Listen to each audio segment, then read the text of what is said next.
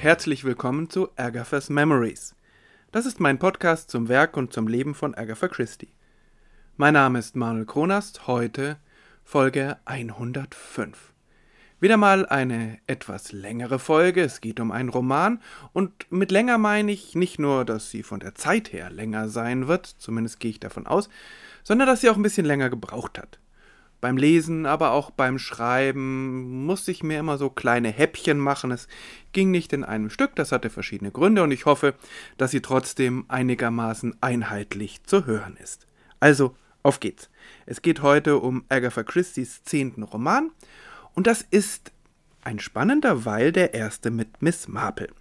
Und manche sagen auch, dass das der erste Roman ist, ähm, in dem sie nach ihrem Krisenjahr 1926 wieder richtig in Form ist. Ich weiß nicht, ich sehe das ein bisschen anders. Natürlich muss man sagen, The Murder at the Vicarage von 1930, der Roman, um den es heute geht, das ist sicher ein guter, auch ein sehr guter Roman.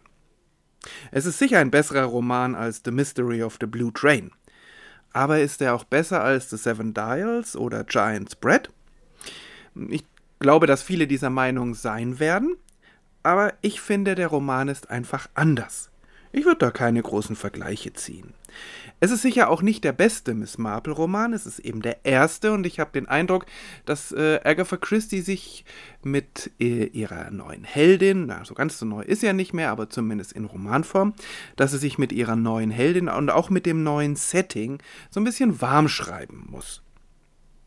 Der Kriminalplot, der ist durchaus raffiniert, aber auch der gehört nicht zum Besten, was diese Autorin sich ausgedacht hat, obwohl das bei Agatha Christie ja wirklich ähm, Jammern auf ganz hohem Niveau ist. Denn es ist ein guter Kriminalplot, das will ich auch gar nicht bestreiten. Aber die größten Stärken hat der Roman woanders. Zunächst mal in seiner Detektivin, Miss Marple, die hier wirklich zum ersten Mal ihre volle Stärke ausspielen kann, obwohl sie gar nicht so präsent ist wie in späteren Romanen. Aber dann, dann ist da auch die humorvoll präzise Beschreibung des Dorflebens und überhaupt eine Menge von hervorragenden Charakterschilderungen.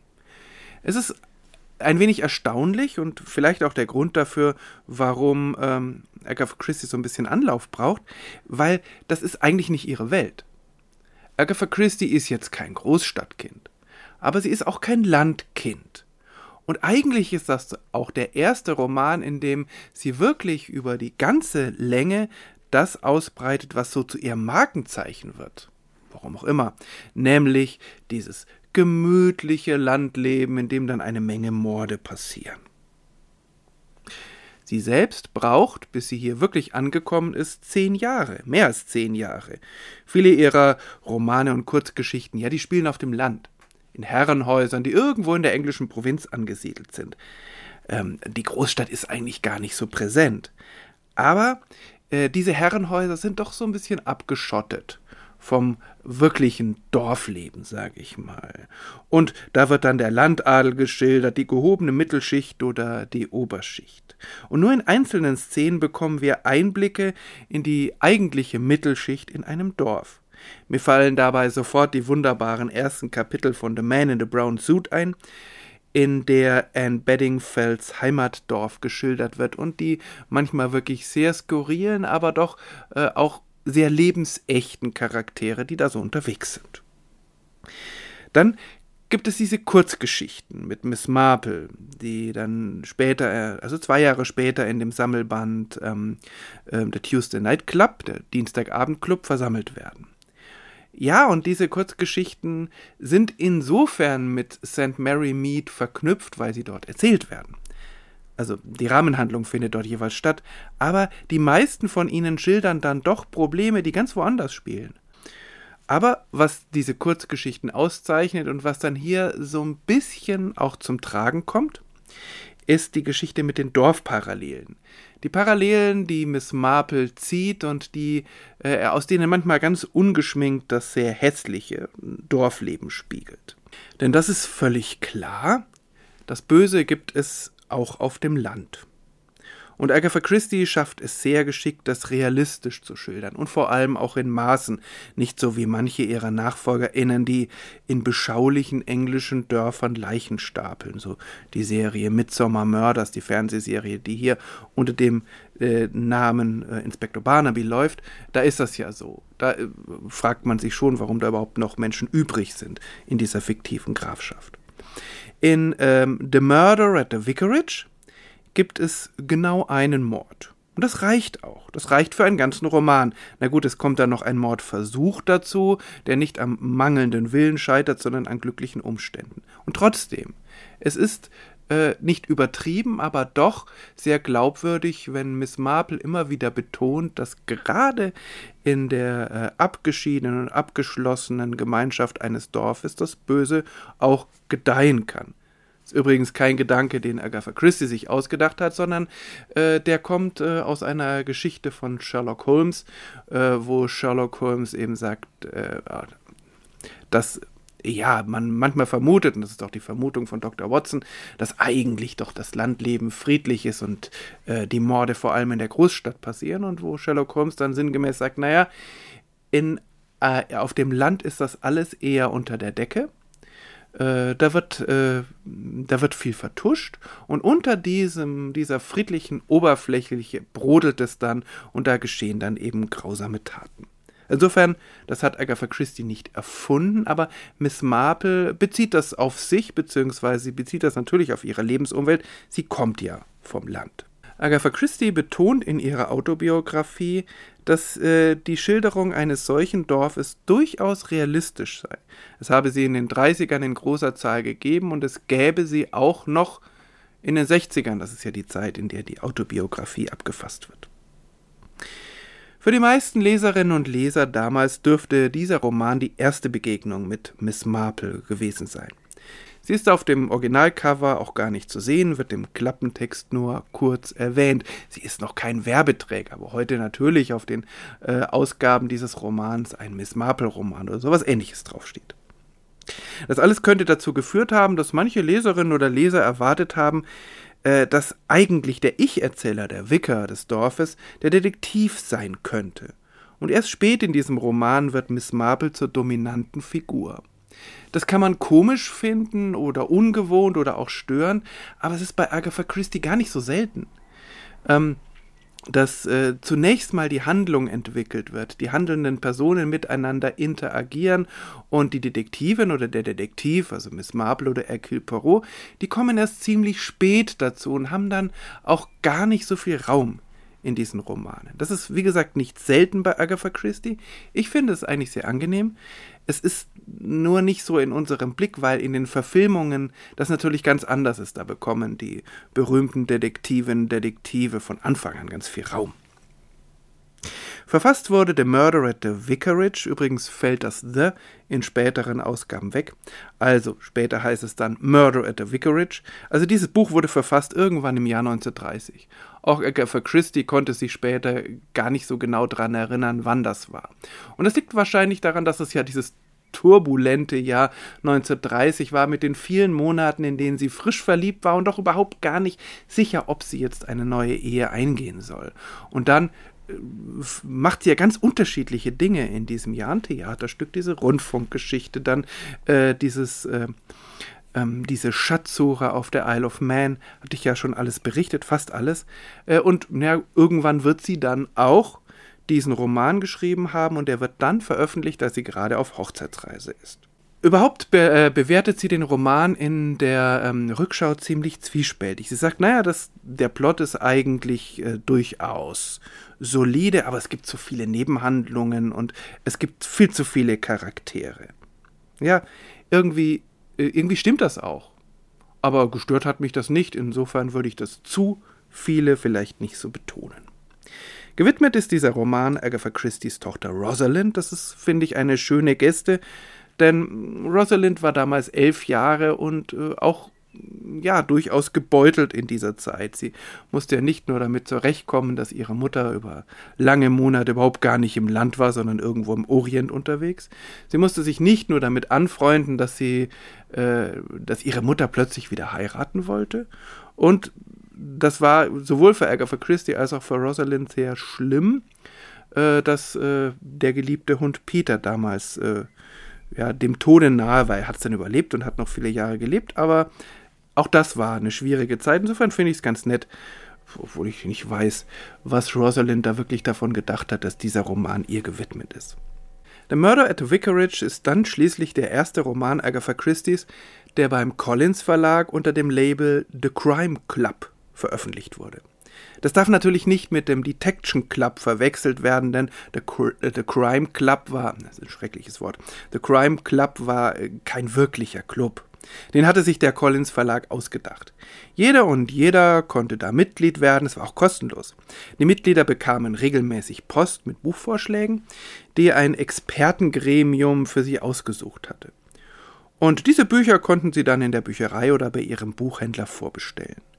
Wer in diesem ähm, wunderbaren Expertengremium saß und die Bücher aussuchte, wurde nie klar und natürlich waren alle vorgeschlagenen Bücher aus dem Collins Verlag. Und trotzdem hielt der Club den Anspruch hoch, dass er nur die besten Kriminalromane vorschlug. Und das konnte nur einigermaßen glaubwürdig sein und dann auch lange gut gehen, wie der Collins Verlag tatsächlich eine Vielzahl von Weltklasse Kriminalschriftstellerinnen und Schriftstellern verlegte. Also, das muss man zugeben. Das Label The Crime Club war in der Tat ein Gütesiegel denn da wurden nicht nur die fast alle weiteren Werke von Agatha Christie verlegt, sondern auch 2000 weitere Romane und durchaus nicht alle Romane, die äh, Collins verlegte. Das waren schon besondere, also der Qualitätsstandard blieb hoch. Und erst 1994 wurde das Label dann eingestellt, weil die Herausgeberin in den Ruhestand ging und Harper Collins äh, auch in Kriminalromanen nicht mehr diesen Schwerpunkt sah. Das ist eigentlich schade. Natürlich ist Miss Marple ein ganz anderer Typ als Hercule Poirot, schon von der Erscheinung, vom Charakter her. Und Agatha Christie wurde oft gefragt, ob sie die beiden nicht mal zusammenbringen möchte in einer Geschichte. Und sie sagte, wieso? Die würden sich ja sowieso nicht mögen. Also, ich glaube das auch. Aber ähm, der entscheidende Unterschied liegt auch in den Ermittlungsmethoden. Miss Marple hat eine ganz besondere ähm, Ermittlungsmethode, die auf Ähnlichkeit, auf Analogien beruht. Und diese Ermittlungsmethode führt dann zu den richtigen Schlussfolgerungen. Sie hat aber das Problem, dass sie keine Beweise hat weil sie eben nicht so sehr von den Indizien her arbeitet und von den Fakten her und daraus dann logische Schlüsse zieht, so wie das Hercule Poirot macht. Und insofern muss sie oft auf Überraschungseffekte setzen oder der schuldigen Person eine Falle stellen, so wie auch in diesem Roman. Miss Marple ermittelt nach dem Prinzip der Analogie, weil sie davon ausgeht, dass Menschen im Grunde überall auf der Welt gleich reagieren, weil sie sich doch alle ähnlich sind. Das ist eine höchst interessante, aber auch ein bisschen gefährliche These. In einem ihrer ganz späten Romane, A Caribbean Mystery, also ein Geheimnis in der Karibik, ähm, da weitet sie das aus und sie weitet es auch nicht, sie verlässt da nicht nur England, sondern sie verlässt ihre Kultur und äh, hat Begegnungen mit, äh, mit farbigen Menschen. Und natürlich ist sie der Meinung, äh, dass das, was in einem englischen Dorf gilt, auch natürlich in einer Ansiedlung von Farbigen in der Karibik auch gilt. Das finde ich zumindest eine fragwürdige These. Ich finde ja, also gerade wenn man die Zeit nimmt, macht sie das sehr charmant und auch, äh, auch nicht herabsetzend oder irgendwie rassistisch. Ich finde das nicht. Aber ähm, es ist vielleicht doch ein bisschen einfach gedacht. Aber äh, im Grunde genommen funktioniert das insofern wunderbar, weil äh, Miss Marple immer eine ganz tolle Parallele aus ihrem Dorf oder aus ihrer eigenen Erfahrung hat, die sich dann auch auf das aktuelle Problem anwenden lässt. Es gibt in diesem Buch, hm, ziemlich weit hinten, ein sehr langes Zitat, das ich einfach mal hier wiedergebe, in dem Miss Marple selbst ihre Ermittlungsmethode beschreibt. Living alone, as I do, in a rather out of the way part of the world, one has to have a hobby. There is, of course, woolwork, and guides, and welfare, and sketching, but my hobby is, and always has been, human nature, so varied and so very fascinating. And of course, in a small village, with nothing to distract one, one has such ample opportunity for becoming what I might call proficient in one's study. one begins to class people. Quite definitely. Just as though they were birds or flowers, group so and so, genus this, species that. Sometimes, of course, one makes mistake, but less and less as time goes on. And then, too, one tests oneself. One takes a little problem. For instance, the chill of picked shrimps that amused dear Griselda so much. A quite unimportant mystery, but absolutely incomprehensible unless one solves it right. And then there was that matter of the change cough drops and the butcher's wife's umbrella, the last absolutely meaningless, unless on the assumption that the greengrocer was not behaving at all nicely with the chemist's wife, which of course turned out to be the case. It is so fascinating, you know, to apply one's judgment and find that one is right. But I have always wondered whether, if some day a really big mystery came along, I should be able to do the same thing. I mean, just solve it correctly. Logically, it ought to be exactly the same thing. After all, a tiny working model of a torpedo is just the same as a real torpedo. Wer allein lebt, so wie ich, in einem ziemlich abgelegenen Teil der Welt, braucht ein Hobby. Es gibt natürlich Handarbeiten und Fremdenführer und Wohltätigkeit, aber mein Hobby ist, und war es schon immer, die menschliche Natur, so variantenreich und so sehr faszinierend. Und natürlich in einem kleinen Dorf ohne Ablenkungen gibt es unglaublich viele Gelegenheiten, um das zu werden, was ich tüchtig in seinem Fachgebiet nennen könnte. Man beginnt die Menschen einzuteilen, ziemlich eindeutig, als wären es Vögel oder Blumen, Gruppe so und so, Gattung dieses, Art jenes. Manchmal macht man natürlich Fehler, aber mit fortschreitender Zeit immer weniger. Und dann testet man sich. Man nimmt ein kleines Problem. Zum Beispiel das Viertelpint gepoolte Krabben, die die liebe Griselda so amüsiert haben. Ein ziemlich unwichtiges Problem, aber absolut unverständlich, es sei denn, es wird richtig gelöst. Und dann war da die Angelegenheit mit, mit den vertauschten Hustenbonbons und der Regenschirm der Metzgersfrau. Das letztere absolut bedeutungslos, ohne die Annahme, dass der Gemüsehändler sich ganz und gar nicht anständig benommen hat mit der Frau des Drogisten, was, wie sich natürlich herausstellte, der Fall war. Es ist faszinierend, wissen Sie, sein Urteil zu fällen und festzustellen, dass man richtig liegt. Aber ich habe mich immer gefragt, ob, wenn eines Tages ein wirklich großes Geheimnis käme, ich dasselbe tun könnte. Ich meine, es korrekt aufzulösen. Logisch gesehen sollte es genau dieselbe Sache sein.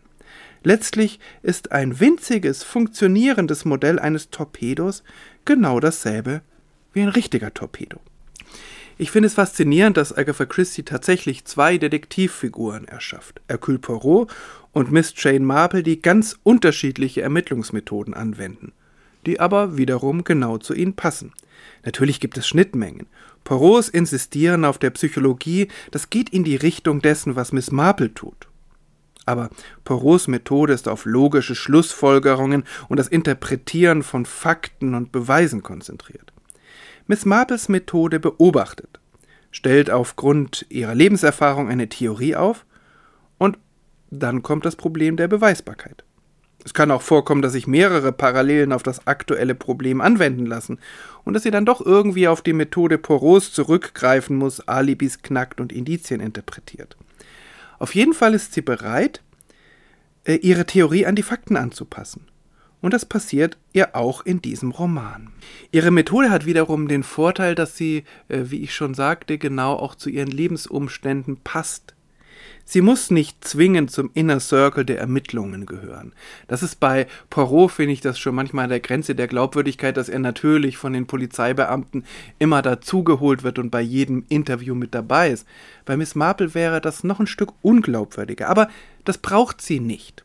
Sie braucht allerdings eine profunde Kenntnis der Gemeinschaft, die vor Ort lebt. Und so ist es auch hier. Sie ist gar nicht so sehr in Interaktion mit den ähm, ermittelnden äh, Polizeidetektiven und wird von ihnen auch manchmal etwas verächtlich behandelt. aber sie ist sehr stark in Interaktion mit den Menschen des Dorfes, weil das ihre Nachbarn sind und sie sehr gut kennt. Es ist für sie sehr wichtig, dass sie in diesem Dorf lebt und mit Einheimischen befreundet ist. Und das ist der Startpunkt dann auch in diesem äh, Roman, von dem ich vorher gesprochen habe, Caribbean Mystery, wirklich Jahrzehnte später, wo sie darunter leidet, dass sie, äh, dass sie sozusagen entwurzelt ist dass sie äh, die Menschen um sich herum nicht einschätzen kann, weil sie sie noch nicht lange kennt. Ähm, und, aber ganz abgesehen davon, ähm, das kommt ja auch in dem Zitat raus, macht Miss Marples äh, Ermittlungsmethode es notwendig, dass sie tatsächlich schon älter ist oder dass sie alt ist, weil sie nur so in einem äh, langen Leben auch ausreichend Daten über ihre Mitmenschen sammeln kann, wie man vielleicht modern ausgedrückt hätte. Ein Nebeneffekt ist wiederum, dass sie anderen gelegentlich damit auf die Nerven geht. So arbeitet sie in diesem Roman nicht etwa im Garten, weil das ihr Hobby ist, das kommt später. Ähm, zumindest nicht nur deswegen. Sie arbeitet im Garten, weil sie dadurch äh, völlig auf natürliche Weise die Menschen beobachten kann, die an ihrem Garten vorbeigehen. Dass Miss Marple deutlich weniger stark in die Ermittlungsarbeit eingebunden ist als Hercule Poirot, ist literarisch zumindest kein Nachteil, eher ein Vorteil. Die Handlung wird dadurch deutlich lebendiger. Bei Hercule Poirot ist es manchmal schon ein wenig schematisch, wie da so Interview an Interview gereiht wird und dann kommt der nächste Verdächtige oder die nächste Verdächtige, dann geht's weiter. Das macht Agatha Christie sehr gut. Aber es ist so ein bisschen schematisch. Das ist in diesem Roman ganz anders. Es ist viel lebendiger, dadurch manchmal vielleicht etwas chaotischer, aber äh, macht es wunderbar lesbar. Und schließlich äh, ein Charakteristikum ihrer Ermittlungsmethoden ist, dass sie von allen Menschen das Schlimmste annimmt und dass sie einer Aussage erst dann glaubt, wenn sie dafür Beweise hat. Vertrauen ist gut, Kontrolle ist besser, das scheint ihr Motto zu sein. Aber das Spannende finde ich, dass sie das nicht zu einer erbitterten oder verbitterten Menschenfeindin macht.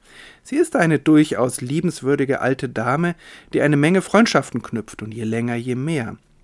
Also sie hat einen klaren Blick auf menschliche Fehlbarkeit und dann trotzdem oder vielleicht auch deswegen eine ganz große Menschenliebe. Also sie kann durchaus trennen von dem Menschen an sich und von dem, was er oder sie tut. Und äh, so kommt es auch immer wieder vor, dass sie Menschen sehr kritisch sieht, das, was sie tun, und dass sie sie doch mag. Das gilt in diesem Roman auch für die schuldige Person.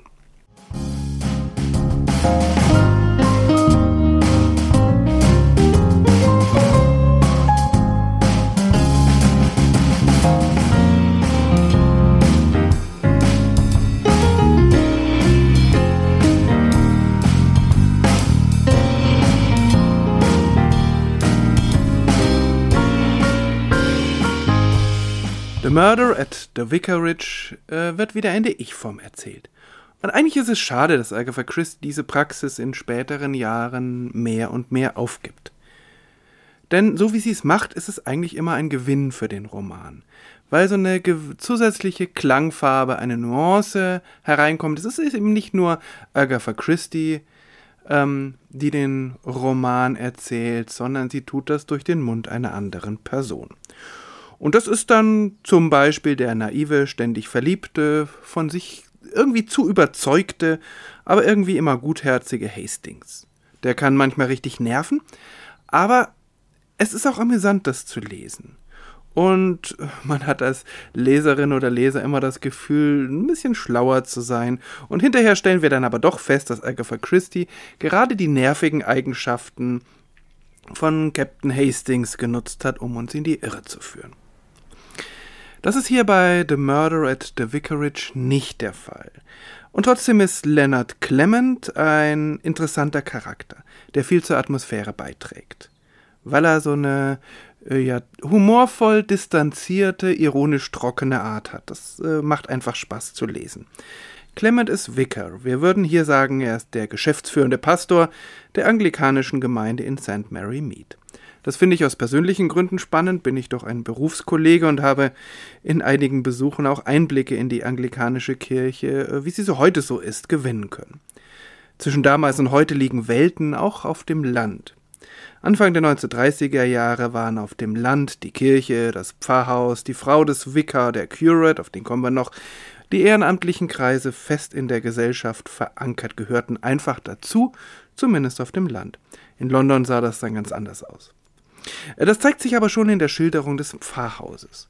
Es ist in besonderer Weise ein offenes Haus, wo das Dorf aus und eingeht, nicht nur durch die Haustür, sondern durchaus auch durch die Verandatür.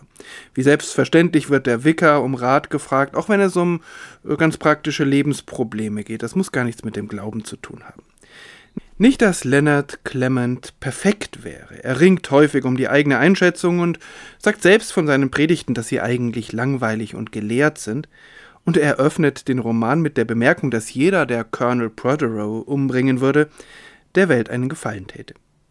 Nach allem, was wir dann aber über ihn erfahren, ist er trotz seiner Mängel ein guter Wicker mit einem offenen Blick für die Welt, mit klaren Prinzipien und trotzdem der Einsicht, dass es auch Schattierungen gibt.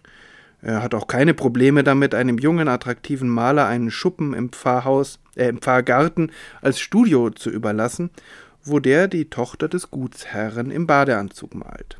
Leonard Clement ist immer noch erstaunt darüber, dass er sich in die viel jüngere Griselda verliebt hat und sie sich in ihn, und dass es dann auch in ziemlich kurzer Zeit zur Heirat kam. Griselda ist fast 20 Jahre jünger als Leonard, eine Schönheit, war damals eine begehrte Schönheit, sie ist ein wenig mehr als nur ein bisschen chaotisch und ergänzt sich wunderbar mit ihrem gelehrten, manchmal ein wenig abgehobenen, vom Leben amüsiert bis genervten Ehemann. Griselda ist einer meiner Lieblingscharaktere Agatha Christie's und die Clements sind eines ihrer am besten gezeichneten Paare. Griselda sieht übrigens in den Menschen vor allem das Gute und deshalb äh, kann sie Miss Marple eigentlich gar nicht so gut leiden. Das Pfarrhaus steht im Mittelpunkt des Romans. Na, man könnte meinen, das ergibt sich schon aus dem Titel, aber zum Beispiel Murder on the Links, äh, also Mord auf dem Golfplatz, hat ja eigentlich auch gar nichts mit Golfen zu tun. Aber hier stimmt es. Nicht nur, weil dort der Ich-Erzähler wohnt, sondern auch, weil dort der Mord passiert und insofern ein großer Teil der Ermittlungen im und um das Haus herum stattfindet. Praktischerweise ist Miss Marple die direkte Nachbarin. Zum Pfarrhaus gehört auch das Dienstmädchen Mary. Als Dienstmädchen ist sie eine Katastrophe, noch mehr als Köchin, und das stellt die Leidensfähigkeit Leonard Clemens auf eine harte Probe. Griselda aber will Mary nicht entlassen, weil, nach Griseldas etwas schräger und auch schlüssiger Logik, nur ein Dienstmädchen von Marys Unfähigkeit woanders keinen bez besser bezahlten Job fände. Überhaupt blitzt die Dienstboten-Thematik in diesem Roman immer wieder auf und wird, wie ich finde, sehr realistisch geschildert. Wir haben es hier mit Mittelschichtshaushalten zu tun, die vor dem Krieg, also vor dem Ersten Weltkrieg, alle mindestens ein, in Anführungszeichen, Mädchen gehabt hätten, das seinen Job verstand. Im Krieg und auch danach hatten die fähigen jungen Frauen mehr Alternativen zu dem doch sehr fordernden und undankbaren Dienst als Hausmädchen und gleichzeitig verfügten die britischen Haushalte plötzlich über geringere Mittel, um teurere Dienstboten zu bezahlen. Und das führt dann in diesem Fall dazu, dass zum Beispiel Miss Marple viele Dinge selbst erledigt und sei es das Bett zu machen, wenn Gäste kommen, und dass sie trotzdem ein Mädchen hat, weil es einfach dazugehört. Für die Clemens gilt das Gleiche. Diese Dienstboten der Mittelschicht kommen in The Murder at the Vicarage sehr schlecht weg. Sie werden als unfähig geschildert oder von ihren Arbeitgebern so bezeichnet. Das heißt nicht, dass Agatha Christie diesen Berufsstand verachtete oder geringschätzte. Es ist schließlich der einzige Unterschichtsberufsstand, mit dem sie sich einigermaßen auskannte. Ihre Schilderung entlarvt zunächst eine gewisse Arroganz der dörflichen Mittelschicht. Vor allem aber schildert sie eine Zeit, in der das englische Dienstbotenwesen zerbricht, weil nur noch diejenigen für diese schlecht bezahlten und ähm, Jobs mit äh, ohne geregelten Arbeitszeiten zur Verfügung stehen, die sonst nirgendwo einen Job finden. Und das sind dann eben keine guten Dienstbotinnen, sind ja in der Regel Frauen. Diesen realistischen Blick wird Agatha Christie später etwas modifizieren und abmildern. Miss Marple etwa wird eine erkleckliche Anzahl hervorragender Dienstmädchen haben, die sie gegebenenfalls selbst anlernt. Die Grundkonstellation äh, dieses Romans, die dann zum Mord führt, ist klassisch. Das Mordopfer ist verhasst ohne Ende. Und wenn Leonard Clement gleich zu Beginn des Romans äußert, dass die Ermordung Colonel Protheroes ein Segen für die Welt wäre, ist natürlich auch schon klar, wer sterben wird. Interessanterweise lernen wir das Mordopfer vor allem durch die Erzählungen anderer kennen. was den Erzählenden dann natürlich hilft, sich so richtig schön verdächtig zu machen, weil sie alle ihre Verachtung für den Ermordeten nicht wirklich verhehlen können. Colonel Prothero ist der lokale Gutsherr, er residiert in The Old Hall. Wir wissen aus den Kurzgeschichten, dass es in St. Mary Mead noch ein zweites Gutshaus gibt, nämlich Gossington Hall, wo Colonel und Mrs. Bantry wohnen.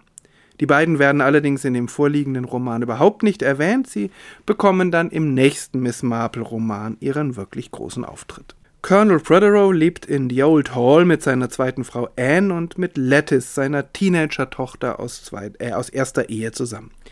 Er ist ein wichtiger Pfeiler der Lokalpolitik, er ist Mitglied des Parish Councils, also des Vorstands der Kirchengemeinde, ein Church Warden. In all diesen Positionen, es sind auch noch ein paar mehr, macht er sich unbeliebt durch seinen Jähzorn und eine rigide Gerechtigkeitsvorstellung. Also das ist natürlich die andere Seite. Äh, er macht seinen Job offenbar gut, aber er macht ihn ohne solche Emotionen wie Gnade oder Barmherzigkeit. Und das macht ihn eben vielleicht gut, aber auch grausam. Zu Beginn des Romans liegt er im Streit mit allen möglichen Leuten, also das ideale Mordopfer. Eines Abends verabredet er sich mit Clement in dessen Pfarrhaus. Der Wicker wird allerdings durch einen fingierten Anruf aus dem Haus gelockt und ist weit weg. Prothero ist allein in dessen Arbeitszimmer und dort wird er erschossen. Miss Marple zählt sieben Verdächtige und das sind noch nicht alle. Auch der Wicker und seine Frau zählen dazu.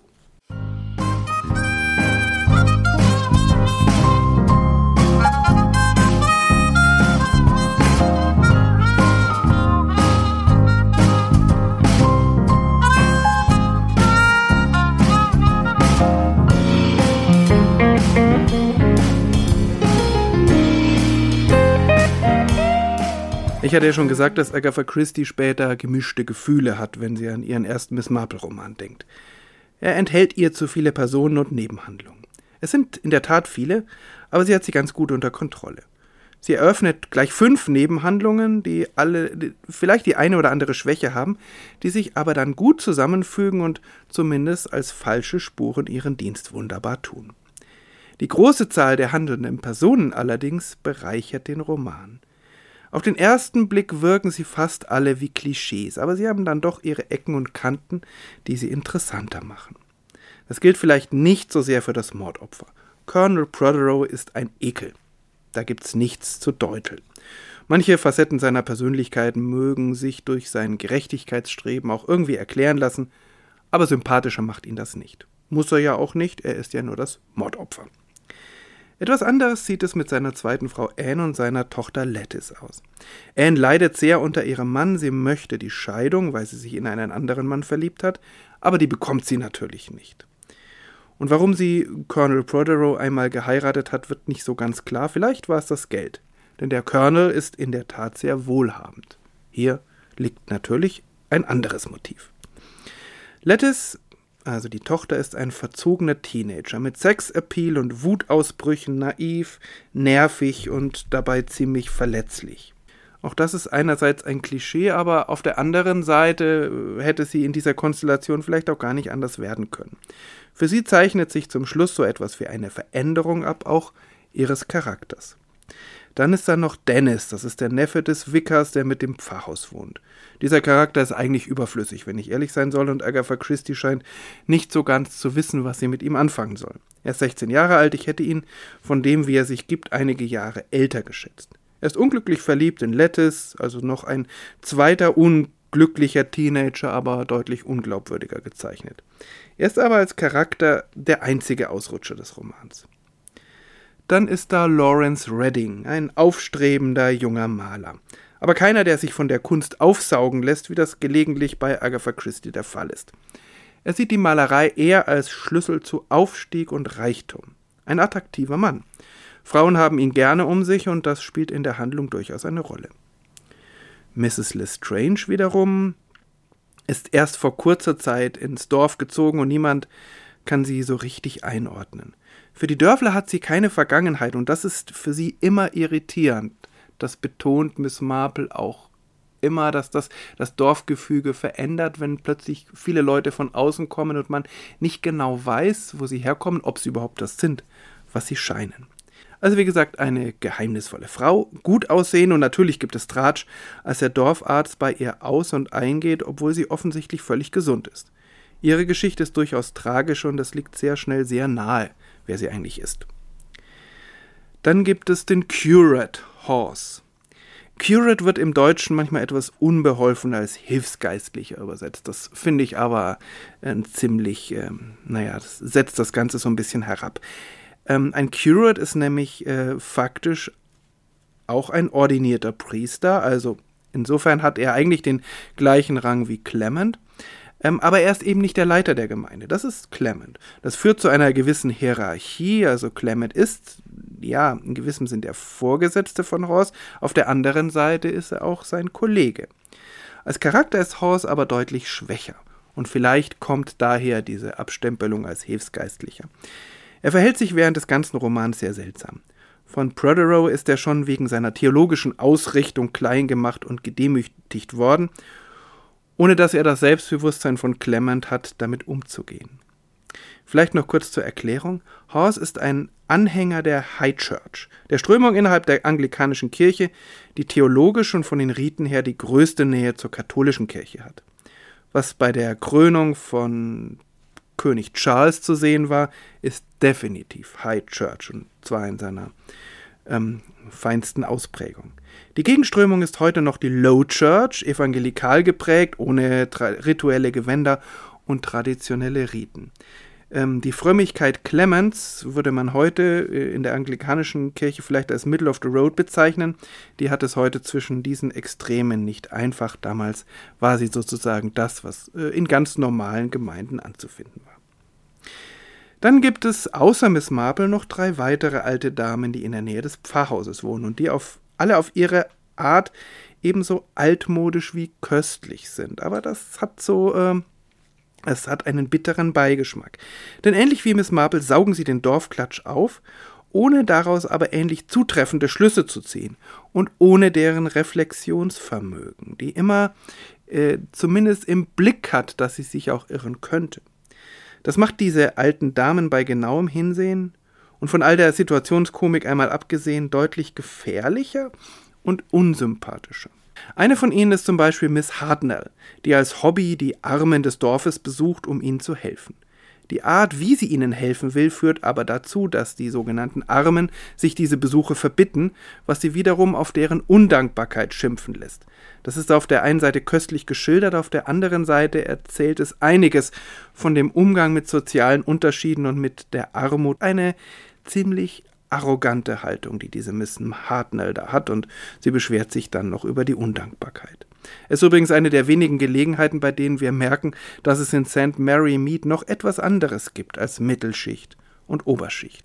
Dann ist da noch die Dienerschaft, davon habe ich schon erzählt, und außerdem noch Archer, ein junger Mann, in den das Dienstmädchen des Pfarrhauses verliebt ist und den Prothero als Wilderer im Visier hatte.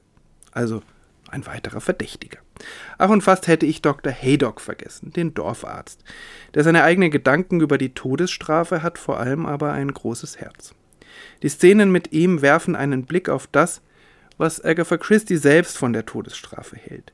Es ist ja bekannt, dass sie eine Verfechterin der Todesstrafe war, aber das lag vor allem an ihrer Bewertung des Mordes. Das Beenden eines menschlichen Lebens ist für sie prinzipiell unverzeihlich. Ja, es gibt mildernde Umstände. Es gibt Menschen, die gemordet haben und die in ihren Werken mit äh, davonkommen, weil der De Detektiv oder die Detektivin sie laufen lässt. Andere kommen ungeschoren davon, nur um später vom Schicksal eingeholt zu werden. Aber grundsätzlich hat sie eine ganz klare Haltung dazu und das liegt daran, dass für sie Mord nicht nur eine Sache zwischen Täter und Opfer ist, sondern dass jeder Mord viele unschuldige Leben berührt und verändert, auch dass Mord unumkehrbar ist. Insofern ist für sie Mord ein Verbrechen an der menschlichen Gemeinschaft.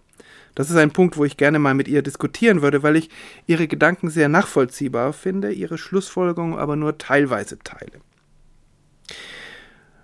Und dann, wie so oft bei Agatha Christie überhaupt in der Kriminalliteratur dieser Zeit, gibt es mit Dr. Stone noch einen etwas zerstreuten Archäologen, der an für ihn ungeheuer wichtigen Forschungen dran ist. Und natürlich interessiert diese Forschungen sonst kein Mensch.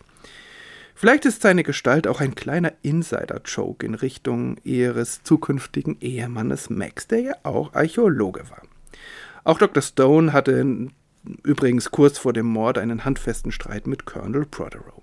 Zu Dr. Stone gehört Miss Cram, eine junge, hübsche Frau mit einer interessanten Sicht auf die Welt und dem Drang, sich finanziell abzusichern, zur Not auch indem sie Mrs. Stone wird.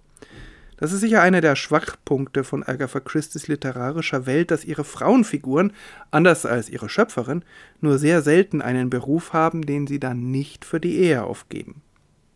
Ihre Frauengestalten sind in der Regel interessanter als die Männer, das gilt auch für diesen Roman, vielleicht mit der Ausnahme von Leonard Clement, aber sie überschreiten die Grenzen ihrer gesellschaftlichen Rolle nur höchst selten, wenn überhaupt.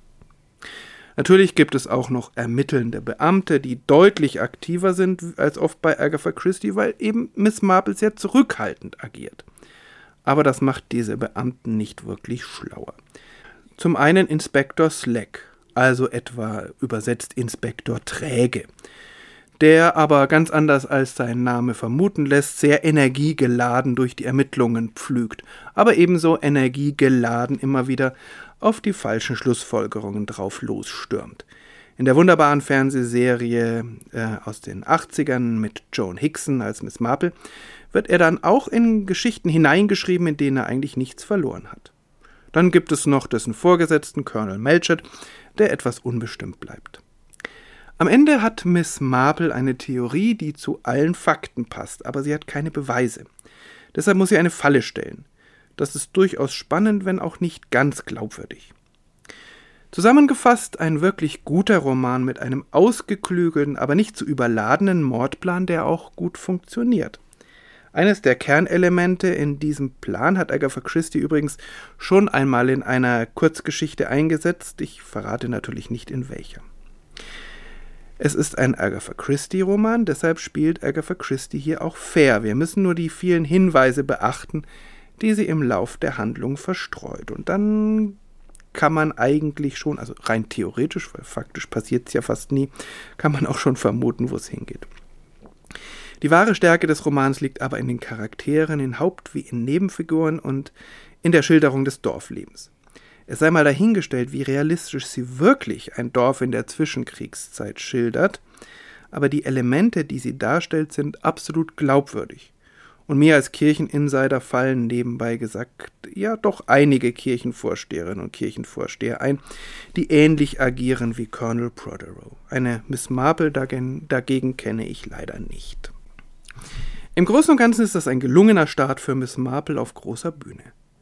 Allerdings wird sich Agatha Christie bis zum nächsten Miss Marple-Roman mehr als zehn Jahre Zeit lassen und bis dahin auch nur eine Miss Marple Kurzgeschichte verfassen.